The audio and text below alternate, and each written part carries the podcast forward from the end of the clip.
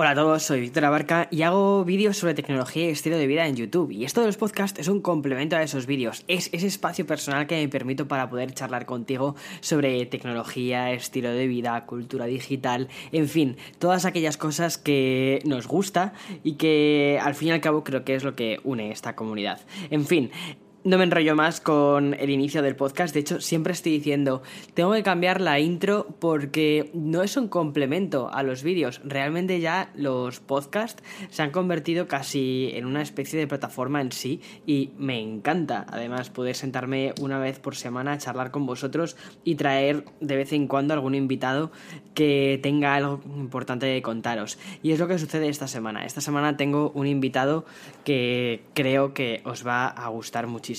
En fin, la semana pasada, si te acuerdas del podcast anterior, fue sobre todas aquellas cosas que había presentado Microsoft durante su evento de Surface. Habían presentado nuevos ordenadores, nuevas tabletas, nuevas tabletas que se doblan eh, e incluso también un teléfono. Bien, en el episodio de hoy lo que quiero es profundizar un poco más sobre qué significa eso de qué es un ordenador, hacia dónde estamos yendo con el concepto de los ordenadores actuales o los ordenadores ordenadores personales, dónde están, dónde está el límite de ordenador personal, dónde está el límite de un ordenador profesional y el uso que estamos haciendo cada uno de nosotros. Bien, también quiero hablarte, pues, como esto es un podcast y al fin y al cabo em, es, es, una charla cercana de tú a tú con un café de por medio, por eso lo de café con Víctor, pues también contarte un poco pues cómo me ha ido la semana. La verdad es que esta semana em, está siendo intensa, pero al mismo tiempo me está gustando porque por fin estoy empezando a, mm, a encontrar mi lugar aquí en San Diego. Y sobre todo, como, como dicen aquí, a, mm, como a empezar a hacer tus asuntos, ¿no? A poner en orden tus asuntos, eso. A poner en orden tus asuntos. Porque desde que me mudé de Nueva York a California, como que he ido un poco como Mm, pájaro sin cabeza, es decir, no sabía muy bien qué estaba haciendo, siempre estaba con la sensación de que llegaba tarde a todos los sitios. No sé si me explico, seguro que también te ha sucedido a ti un montón de veces. Esa sensación de decir, no paro de trabajar, pero llego tarde a todos los sitios, llego tarde a, no físicamente hablando, sino que vas siempre con la lengua afuera, estás siempre cansado, estás siempre con un trillón de proyectos, pero que al final parece que muchos de ellos no van a ningún puerto y que principalmente eres tú mismo, ¿no? El que, el que te auto boicoteas, todas estas cosas. Pues bien, esa sensación es la que yo he tenido durante estas semanas, eh, incluso em, dos meses anteriores. Y, y bueno, la verdad es que ha sido también una sensación de decir, bueno, el canal de YouTube está subiendo muchísimo, están siendo cada día más las personas que le dan al botón de suscribirse y también con ello pues sientes una cierta presión a la hora de crear un contenido de calidad, un contenido que mm, guste y que sea el motivo por el que la gente también se ha suscrito a tu canal, por el que la gente deposita, ¿no? La, mm, no sé, deposita su confianza en ti y, y bueno, ha sido, han sido unos meses un poco como quien dice, de volver a aterrizar. Y ya por fin que estoy aterrizando, he aterrizado ya de dos viajes, llevo nada, llevo en California mm, dos meses, como quien dice, escasos dos meses, y tuve dos viajes de por medio. Tuve el viaje a mm, San José, que fue para el evento de la keynote de Apple y la semana pasada fue el viaje a Nueva York. Esta semana estaba también el viaje de también a Nueva York por el evento de Google, pero no he sido invitado, así que nada, no, no voy. Me encantaría ir, quizás en algún futuro pueda llegar a alguno de estos eventos de Google y me parece que es interesante principalmente para poder enseñaros todas las novedades en cuanto a hardware que tienen que contar. Aunque bueno, también hay que, también hay que decir que en este último evento el Pixel 4, que es lo que presentarán mañana, está ya prácticamente presentado, se les ha filtrado de todos los modos que se les podía filtrar. Pero bueno, pinta, pinta bien, pinta interesante y espero poder traer el Pixel 4 al canal para hacer una review.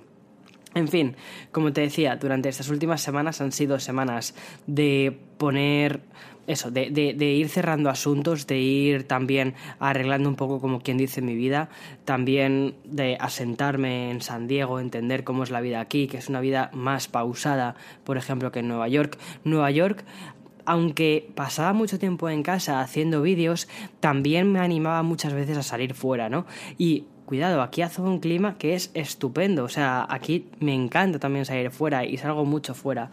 Pero los días que salgo fuera, principalmente, lo, o sea, voy yo solo, voy sin, sin cámara y sin nada. Es decir, no, no estoy tanto por la labor como de grabar fuera de casa no sé por qué, o sea, espero volver a los blogs, tengo ganas de volver a los blogs, creo que tengo muchas cosas que contaros en blogs, de hecho, lo que estoy haciendo ahora mismo casi, ¿no? Ponerme aquí a charlar contigo es prácticamente un blog, porque estoy haciendo una actualización de mi vida y mm, tengo ganas, como te decía, de poder volver a ponerme delante de la cámara en el día a día y contarte pues mis vivencias, que además están siendo unas cuantas, pero también tenía que entender cómo era mi vida aquí o cómo iba a ser mi vida aquí. Además que durante estos próximos meses, me atrevería a decir casi un año, va a haber muchísimos cambios, muchos cambios que no voy a poder contar eh, de forma pública a través de, de los podcasts o ni Twitter ni nada. Y, mm, bueno, yo solo deseo que todo salga bien porque si todo sale bien, creo que va a ser genial. Creo que va a ser unas experiencias vitales, ¿no? Que no, no todo el mundo tiene la oportunidad de tener y me siento muy agradecido al mundo de que pueda que simplemente se me estén abriendo ese tipo de pequeñas puertas y me agarro a ellas, me agarro a esas puertas, vamos, como aunque fuera un, un alfiler ardiendo, ¿no? Como dice mi abuela. En fin, no me enrollo más. La semana pasada os hablaba del cómo Microsoft está entendiendo sus ordenadores, cómo está entendiendo el futuro de qué es un ordenador. Y a mí personalmente Microsoft me parece que es una empresa que está empujando mucho lo que son las barreras del ordenador.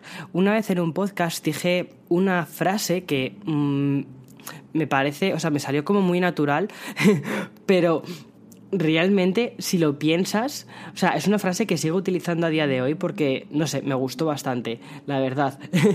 y...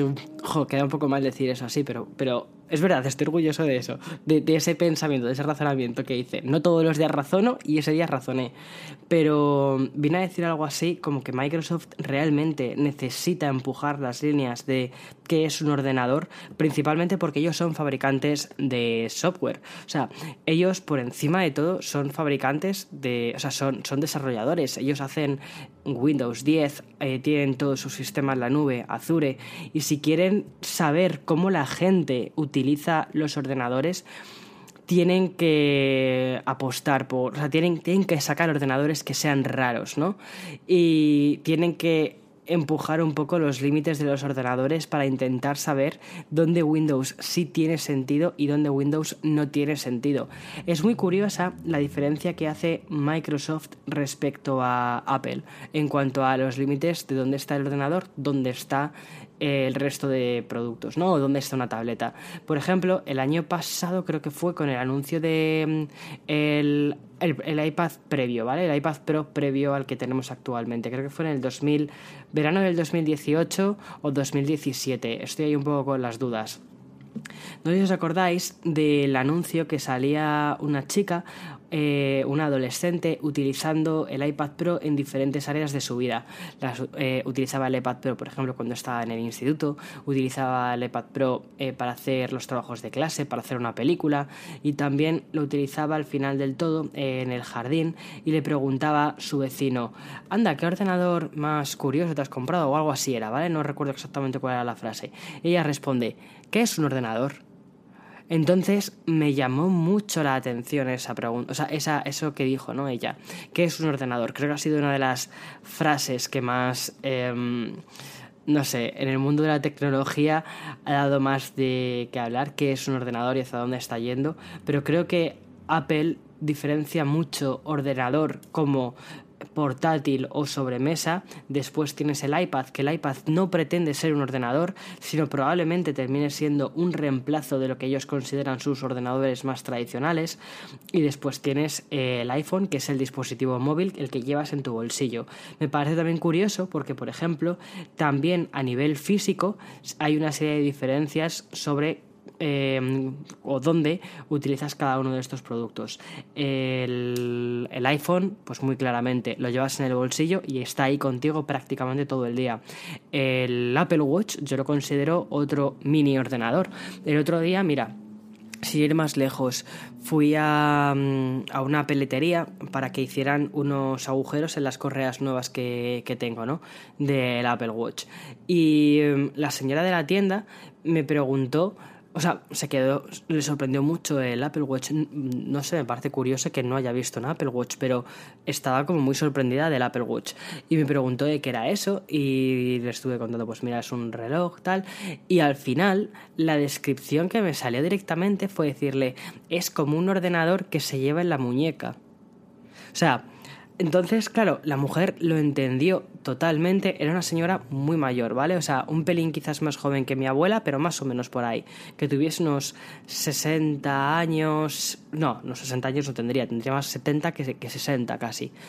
Y, y, me sorprendió muchísimo, le pareció muy curioso aquello. Y dijo, wow, un ordenador en la muñeca.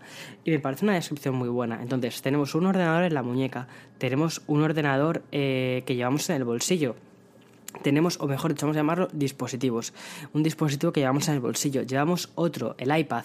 ¿Dónde sueles llevar el iPad o, una tablet, ¿vale? O sea, digo iPad casi como quien dice, o sea, porque me parece que es, es eh, creo que es la tablet más vendida del mundo, el iPad. No estoy seguro del todo, pero creo que es de las que más han vendido. Entonces, para mí es casi un término muy, muy homólogo, ¿vale? Eh, iPad igual a tablet. Pero cuando digo iPad, también quiero que sepas que me refiero muchas veces a otras tablets.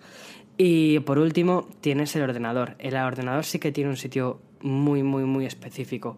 Si es un portátil, es tu mochila. Si es eh, tu casa, es tu, tu escritorio, tu mesa. Sin embargo, el iPad, el sitio, por ejemplo, podría ser también el sofá también está en la mochila porque lo transportas ahí habitualmente, otras veces lo transportas debajo del brazo, pero casi siempre vas a transportar en tu mochila. Entonces, siempre hay una especie de rivalidad en, en eso. Y al final lo que esa rivalidad viene dada un poco por el tamaño de la pantalla. Si te lo puedes guardar encima del cuerpo, si no te lo puedes, o si te lo puedes poner encima, o si no te lo puedes poner encima.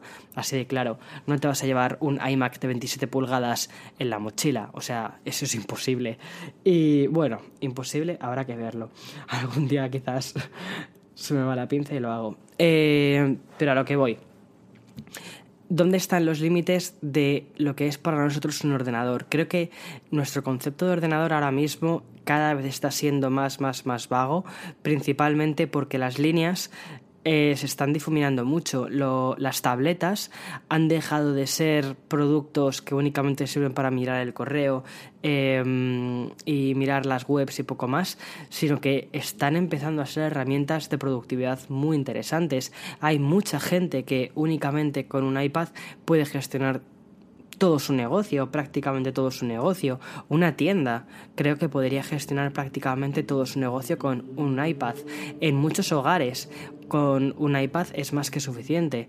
Y mm, creo que están reemplazando bastante el concepto de ordenador personal desde mi punto de vista. Y Microsoft en este caso lo que han hecho es, en lugar de empujar las tablets, que en este caso para mí sería el formato Surface, ¿no? En lugar de empujar una, el concepto, bueno, más el concepto tablet o la Surface, en lugar de ser una tablet que intenta tener cosas de, ordenador es un ordenador que intenta hacer cosas de tablet, mientras que un iPad es una tablet que poco a poco se está convirtiendo o está empezando a realizar tareas de ordenador. Creo que lo importante son las tareas que, que nos permiten hacer estos dispositivos, tanto o más que el dispositivo en sí.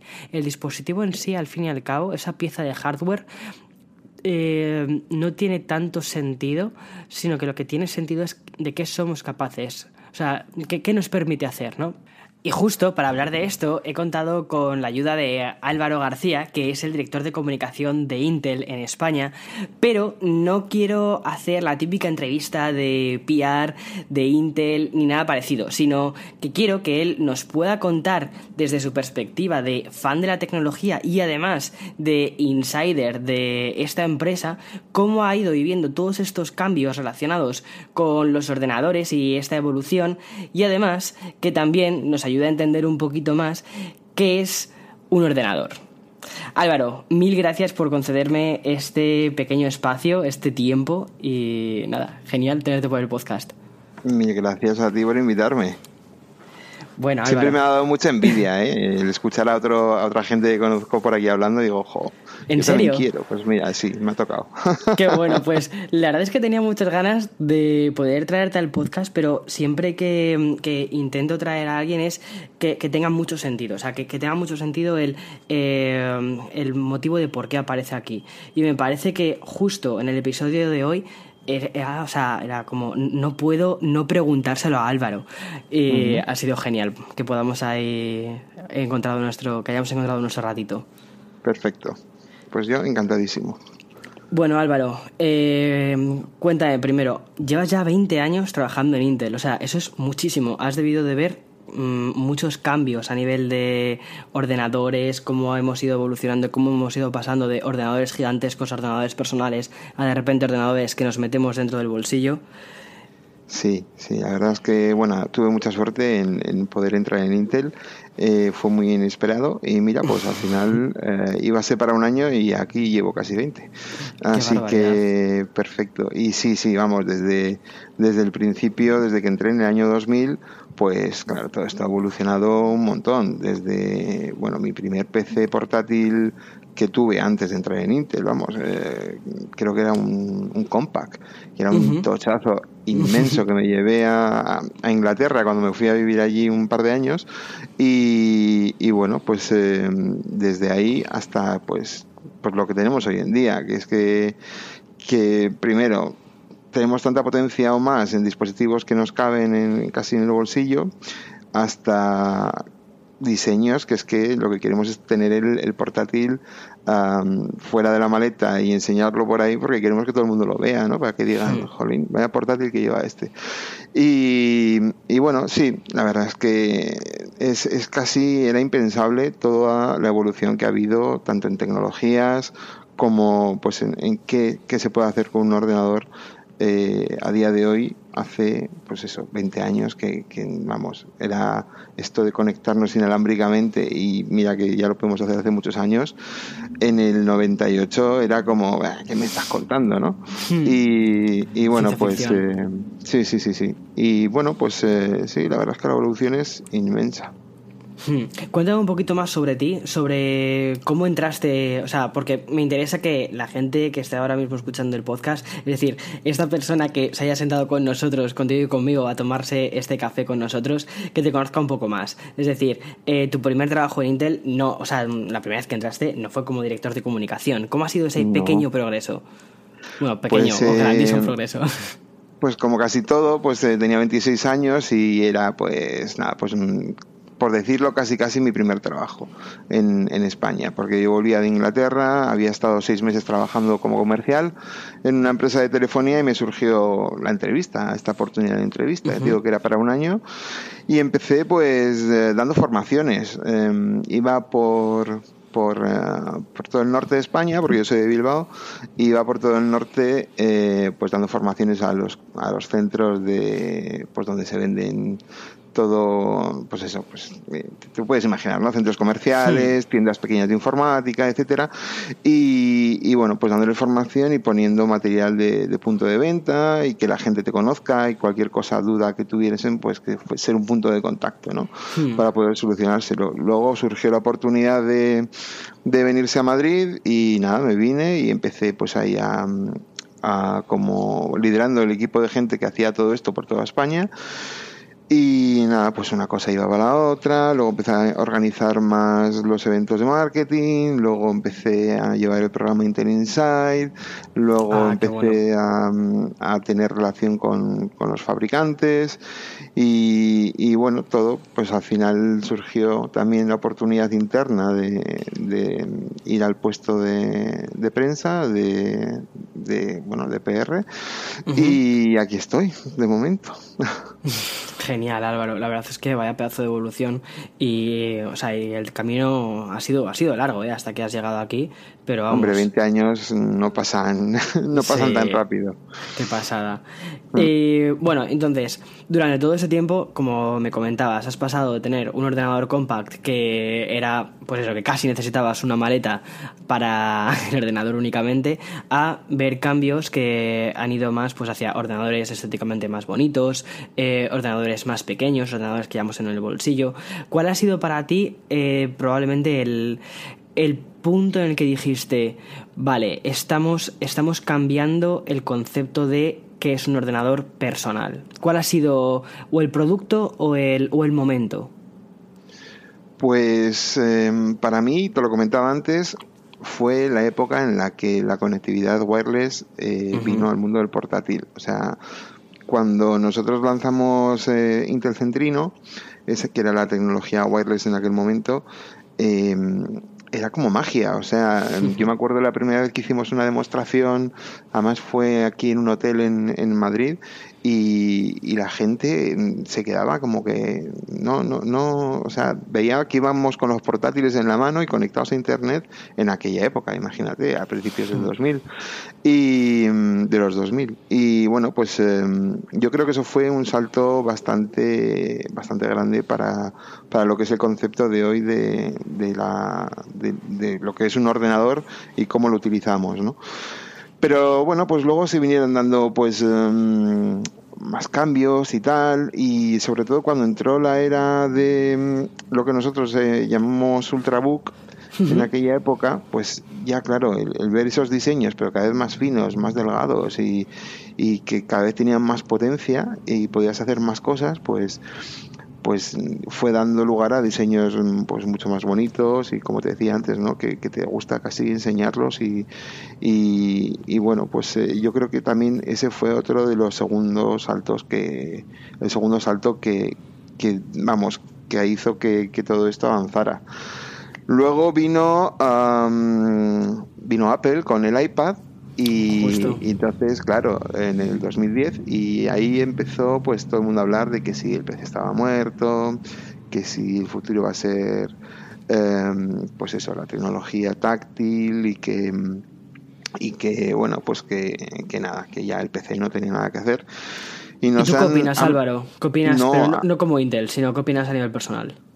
Eh, es que han matado tantas veces al PC y el PC sigue bastante vivo que, que no, o sea, no, es, in- es imposible. Pero mm, lo que, lo que yo veo es que el PC no es que muera, es que evoluciona exactamente como todo, como todo el mundo, ¿no? Entonces, eh, la evolución que está teniendo, eh, bueno, pues eh, quizá no es tan fuerte como la que vivimos al principio con esas tecnologías disruptivas que al final decías, joder, es que esto parece magia, ¿no? Pero, pero bueno, el- los nuevos diseños, los nuevos conceptos, am, lo que enseñó Microsoft la semana pasada, eh, los, los nuevos eh, Surface, el, el concepto, el Surface Neo. O sea, luego, yo hablamos- cuando- luego vamos a hablar de Neo. Justo, justo. Hablemos de Neo.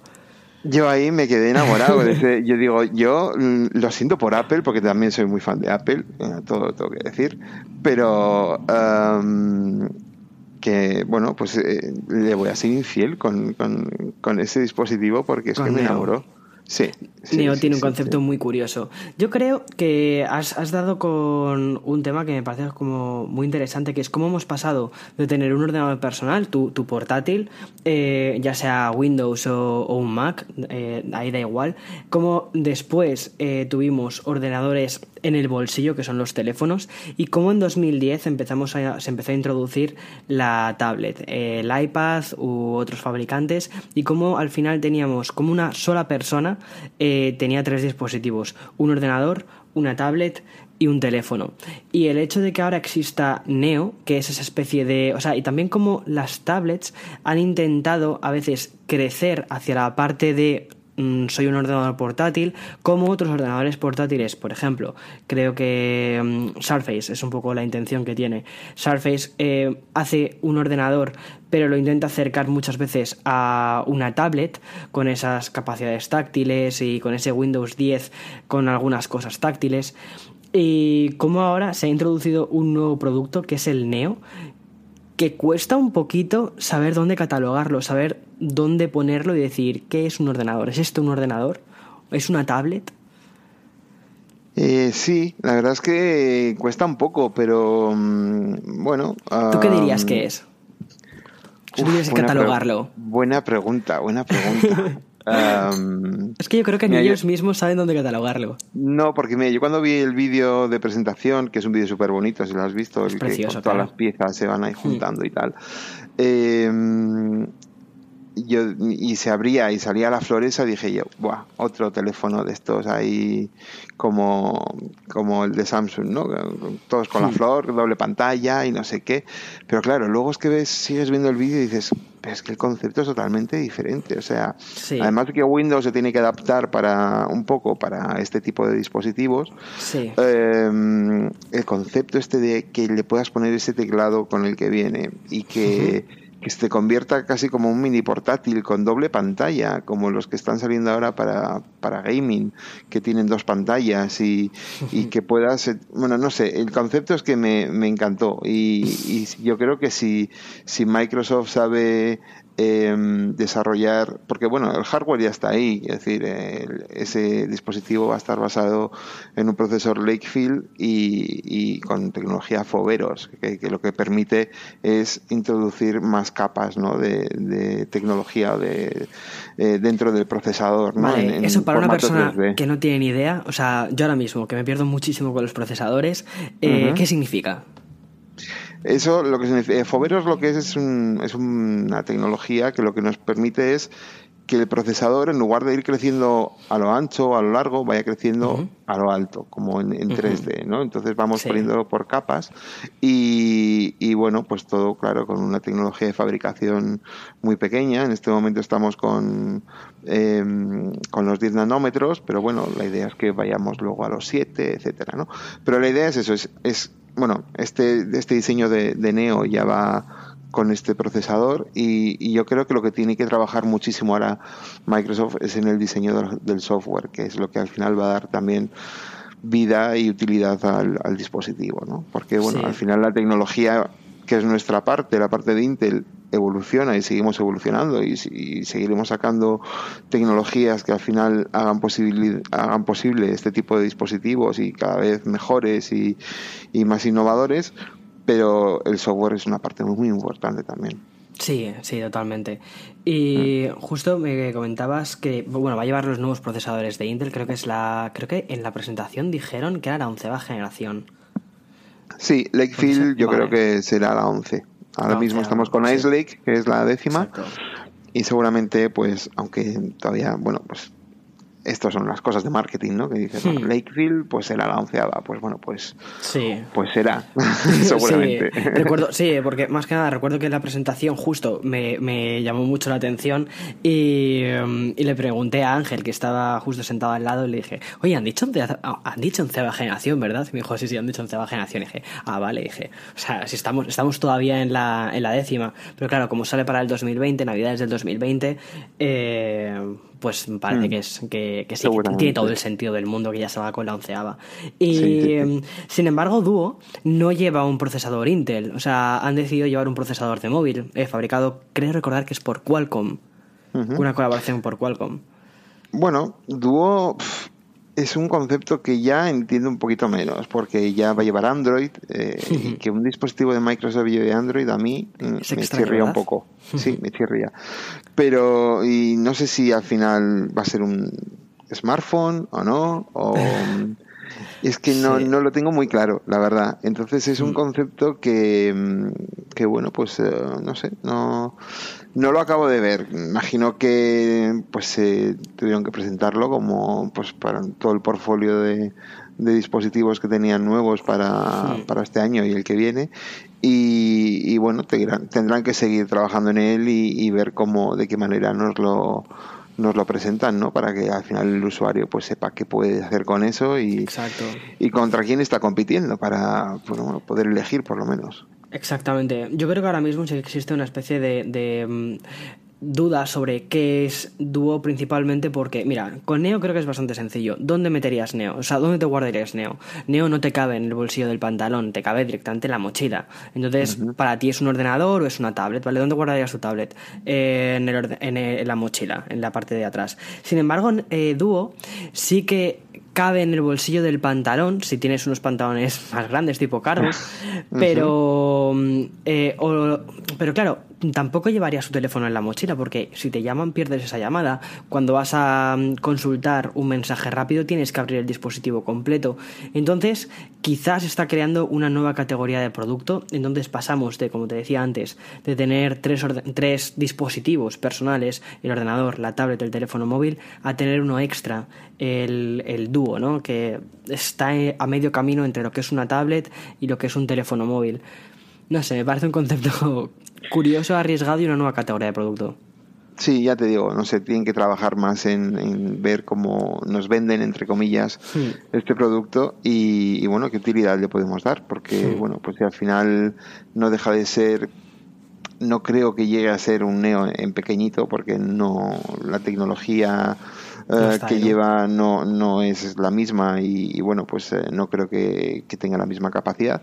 Pero bueno, y además no llevan el mismo mm, sistema operativo ni nada, entonces no, lo sé. No lo sé. Son productos completamente separados, sí. Nos tienen ahí que dar más pistas. Totalmente de acuerdo, Álvaro. Y una pregunta, ¿por qué? Eh, porque lo que veo muchas veces en tablets es que ya no se, o sea, no están metiendo procesadores Intel en tablets. Por ejemplo, excepto las, las Surface Pro 7, esa sí lleva un procesador Intel. Sin embargo, la nueva Surface, la Pro X, que las lanzaron el mismo día, o sea, están lanzadas el mismo día. Sin embargo, ya no lleva un procesador em, Intel.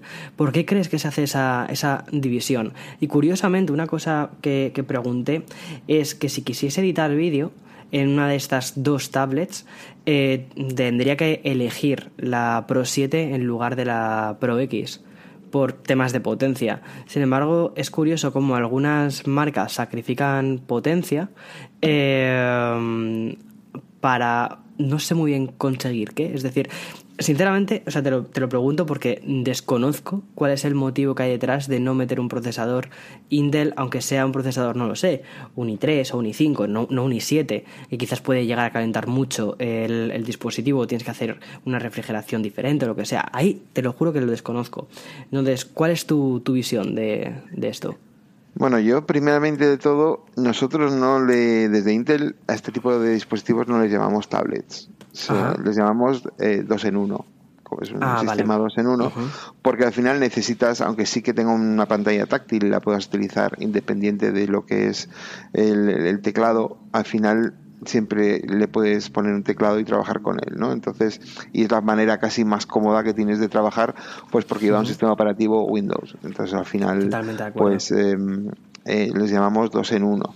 Eh, el por qué introducir procesadores que no son Intel, bueno, pues eh, tiene que haber, mm, a ver, entre que mm, pueden hacer dispositivos quizá porque bueno ya sabemos todos que los dispositivos de mm, movilidad ah, al final pues como son los smartphones ah, todos van con, con tecnología ARM y, bueno pues al final eh, la duración Quiero decir, el consumo que hacen de, de energía no es el mismo que el que hace pues un procesador con, con tecnología Intel o con bueno que lleva eh, las instrucciones el juego de instrucciones de Intel etcétera ¿no? la arquitectura de Intel.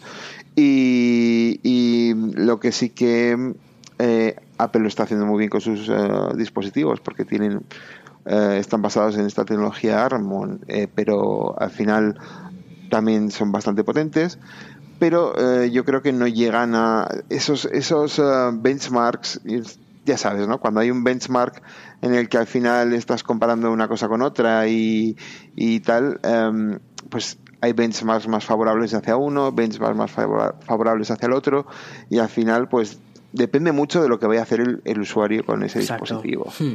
Entonces, eh, que tú quieres un dispositivo basado como el, Surface X, en el que al final, ah, pues seguramente la duración de batería sea mayor, sea un poquito más ligero y, bueno, pues eh, te dé el uso que, que tú, o sea, te dé eh, para lo que tú necesitas, el uso sea el, perfecto, pues te puedas eh, inclinar por él. Em, lo que pasa es que yo, y ahí sí que es una duda muy personal y y, no tiene nada que ver con lo que pueda pensar la, empresa.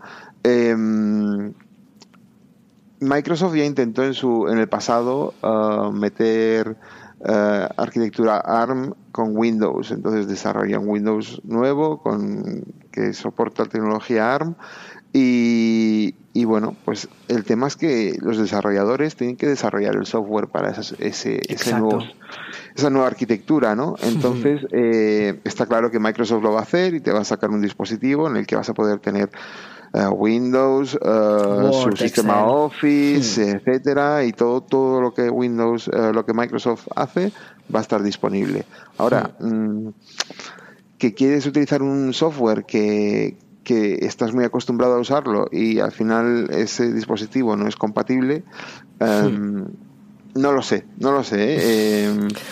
Em, a mí me, surge esa duda, simplemente. Pero vamos, que si tu idea es tener un dispositivo que sea, pues, tipo como el, como el Surface 6 o el 7 Pro y al final, em, bueno, pues eh, te inclinas por ese porque tú lo que vas a hacer es pues mm, yo qué sé, tus PowerPoints, tus hojas de cálculo y tus Word, pues, mm, pues perfecto. Entonces es un equipo hecho para ti.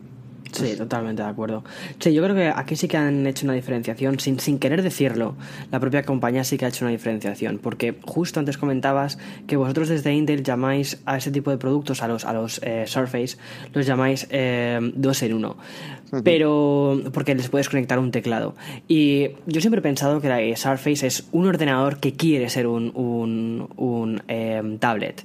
Sin embargo, el Surface Pro X creo que es eh, la primera Surface que sacan que quiere ser un ordenador porque las aplicaciones que va a lanzar inicialmente son de tablet, son las típicas que ya conocemos en tablet, principalmente por lo que comentas, por la arquitectura y porque las aplicaciones que están que presentaron directamente, por ejemplo, presentaron Adobe Rush, que es la es la eh, es como Premiere, pero para, para dispositivos móviles, mucho más ligerito, mucho más sencillo, y eso es lo que vas a poder meter en este dispositivo.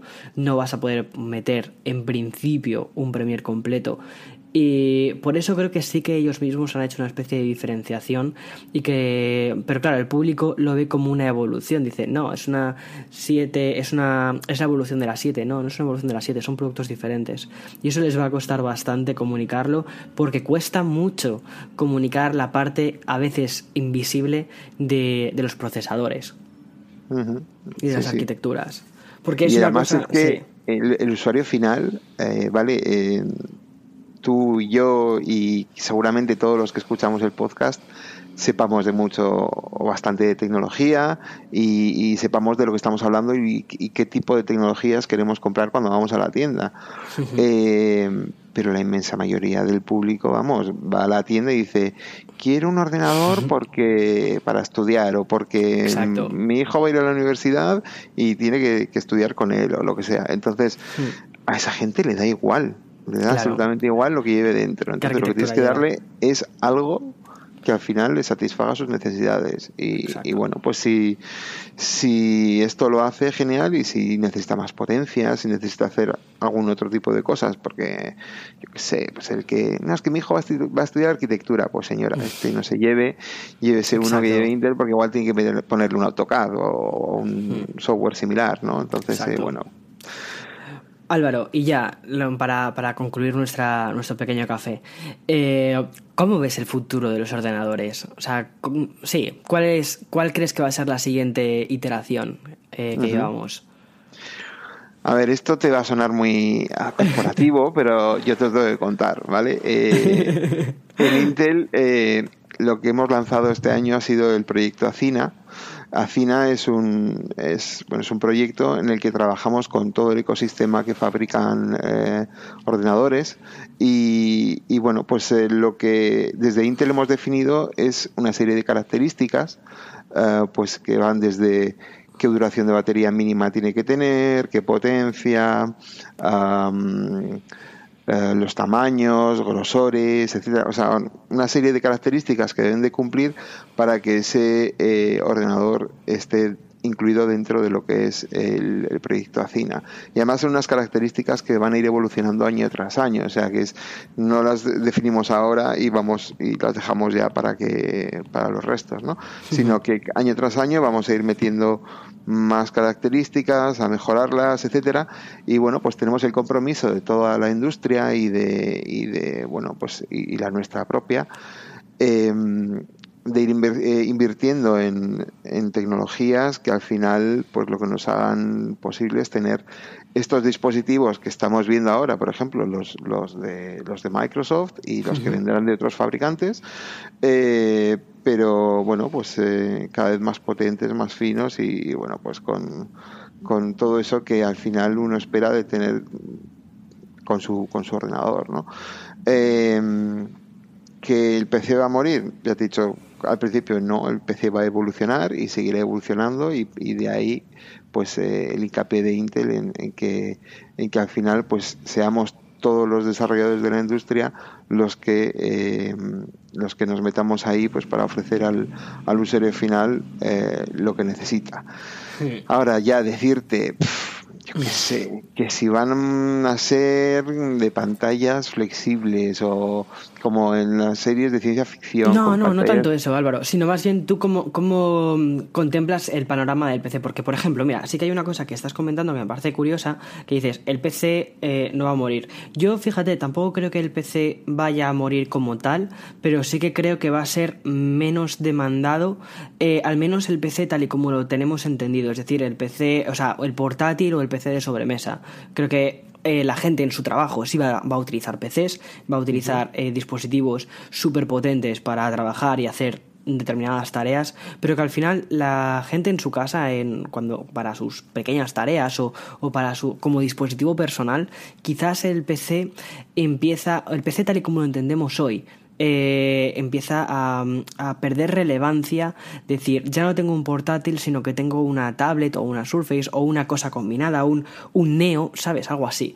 Entonces, era más, ¿cómo, ves tú ese panorama? ¿Cómo ves tú a ese el, el futuro del PC para el usuario medio? Creo que esa sería como la pregunta.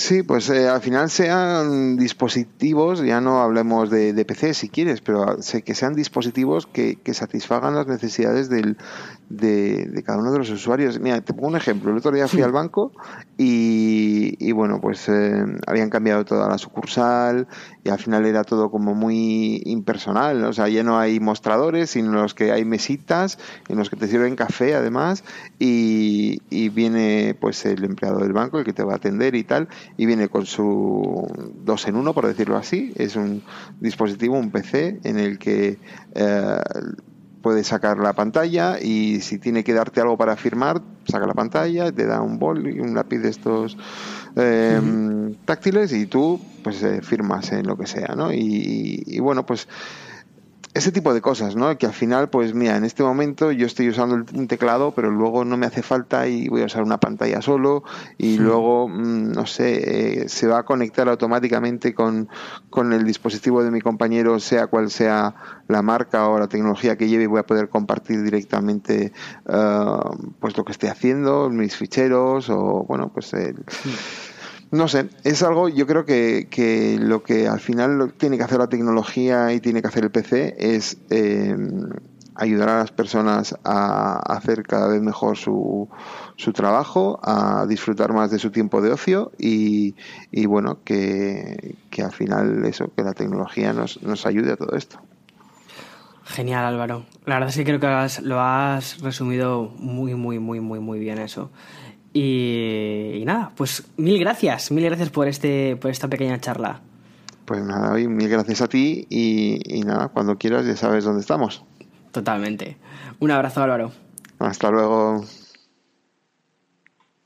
Justo creo que Álvaro ha dado con un punto muy importante sobre mm, cómo los ordenadores, cómo la tecnología, da igual que sean ordenadores, que sean teléfonos, que sean tablets, que sean frigoríficos, da igual, cómo realmente tiene que ayudarnos, tiene que aportarnos y dar valor a nuestro día a día y no restarlo.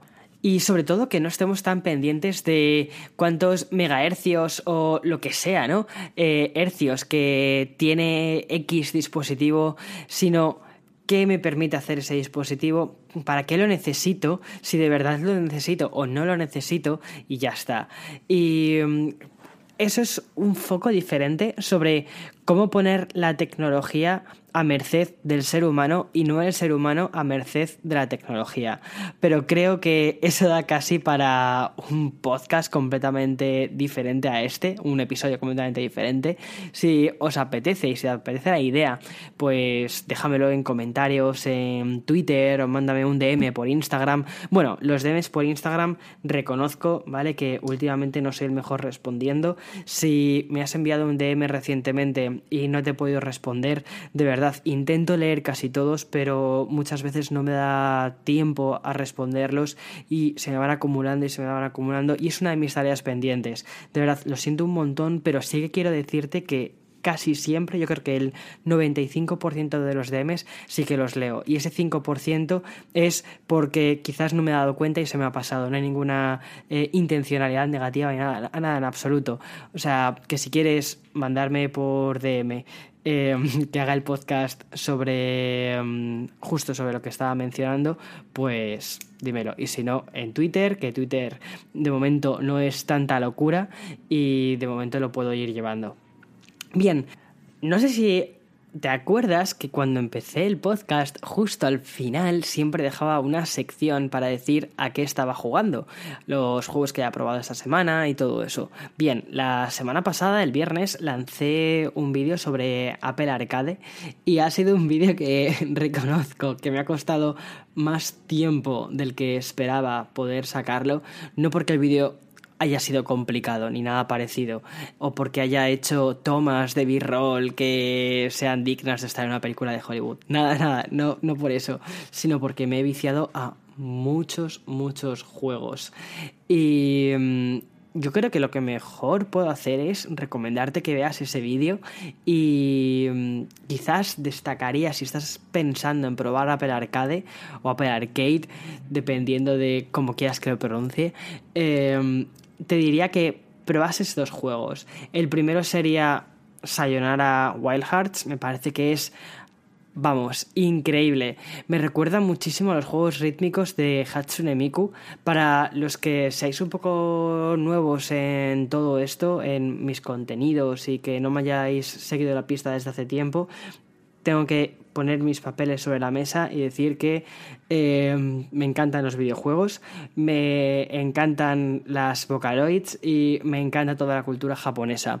Entonces no era demasiado raro que un juego como Sayonara Wild Hearts, que realmente es un juego diferente, pero es un, es un juego rítmico, pero al mismo tiempo está mezclado con un juego de carreras en el que tú eh, te pones en la piel de una chica a la que le han roto el corazón y estás pasando por esa especie de crisis de te han roto el corazón y de cómo te intentas encontrar a ti mismo a través de ese juego rítmico. Y me parece increíblemente artístico lo que han hecho. Además las canciones molan un montón y tiene una estética, no sé, o sea, pruébalo, pruébalo, de verdad. Creo que es ese tipo de juegos que merece la pena probar y más cuando está en un servicio como Apple Arcade que tienes un mes gratis para probarlo. Si tienes un dispositivo de Apple, de verdad, pruébalo, es gratis. Y si no te gusta, mm, paras tu suscripción y ya está, pero al menos has probado ese. Y otro juego que me tiene completamente fascinado se llama Mini Motorways. Este videojuego son de los, es de los creadores que hicieron un juego hace unos cuantos años que se llama Minimetro. Minimetro era un juego que he recomendado en uno de mis vídeos y mm, es muy minimalista. Minimetro lo que hacía era intentar ponerte en el papel de un diseñador de mapas de metro. Entonces, durante el juego se van activando una serie de estaciones y en esas estaciones hay una serie de personas y esas personas tienes que trasladarlas de un punto A a un punto B, al punto al que quieran, eh, al que digamos al que quieran ir, ¿no? Los triángulos tienes que llevarlos a las estaciones de los triángulos y cosas así. Bien, en, en Mini Motorways lo que han hecho es una cosa muy similar, también se basa en conectar y en transporte, pero lo que haces es que los, las casitas de colores y los cochecitos de las, de las casitas de colores tienen que ir a recoger a las personas que aparecen en los centros comerciales. O sea, imagínate que eres el diseñador de carreteras para Uber, ¿vale? Pues eso sería Mini Motorways. Es el mejor resumen que puedo hacer, yo creo. Tiene un diseño súper minimalista y aunque a nivel visual no llama demasiado la atención porque dices, va, otro juego más de móvil, pero de verdad, si logras traspasar esa barrera visual de juego simple y rascas un poquito más, te das cuenta de que es un juego que vicia muchísimo y además que te hace usar la cabeza y sobre todo que te hace tomar decisiones rápidas, ¿vale? Al principio todo es muy calmado, todo es muy mm, sosegado, pero a medida que el juego va avanzando van apareciendo más problemas, van apareciendo más personas que quieren llegar a X punto de un centro comercial y tienes que ir buscando nuevas soluciones creativas. A mí me parece un juego que de verdad sirve para desarrollar mucho la creatividad y mm, a veces la mejor solución es destruir todo, todas las carreteras que tienes para volver a construirlas y crear carreteras mucho más eficientes y crear un futuro más eficiente ¿no? para, esa, para esa ciudad. Pues es como la vida real en, muchas cosas. En fin, ese juego me ha, me ha encantado. Y ya simplemente con esos dos juegos creo que Apple Arcade merece mucho la pena. Después tienes joyas increíbles dentro del catálogo y estoy convencido de que vas a sacar de ahí algún juego que te guste. En fin, y el podcast más o menos ya está llegando a su final. Me ha encantado poder charlar contigo otra semana más. Además de poder contar con Álvaro, que no sé, me parece que es. Me parece que es increíble, sinceramente, que mm, esta plataforma me esté dando la oportunidad de conocer a gente tan, tan, tan fantástica, pues eso, como Álvaro, como mm, Eduardo Arcos, como, bueno, como todas las personas que han pasado por aquí, otros muchísimos creadores que hacen arte a través de la tecnología. No sé, eso, eso me fascina y creo que lo más interesante de, mm, de, este viaje ¿no? que comencé hace dos años y medio, de empezar a crear contenidos online y tener una audiencia que a, mí, a, mí, no me gusta hablar como audiencia, ¿no?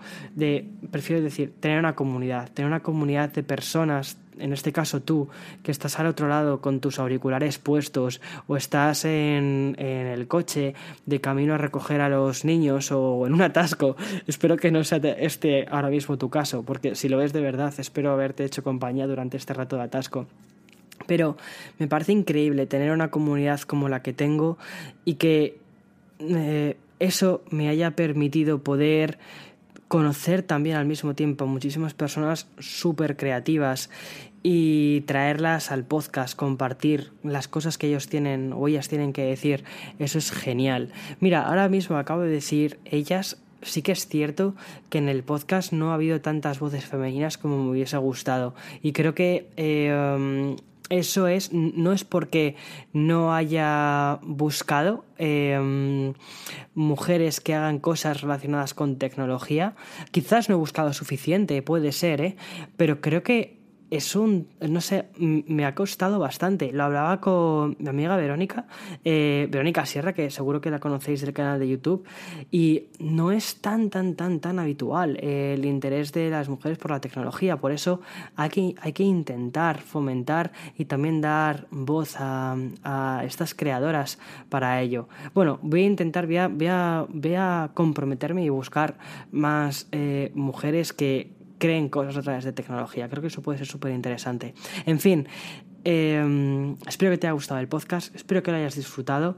Yo he disfrutado muchísimo este café contigo y nos escuchamos en el siguiente. Nos vemos en los vídeos de esta semana. Esta semana publicaré si todo sale bien, dos reviews, una sobre una de los Powerbeats Pro, otra sobre el iPad, el económico, entre comillas, de este año, del 2019, y un tercer vídeo sobre la cámara Deep Fusion del iPhone 11 y 11 Pro.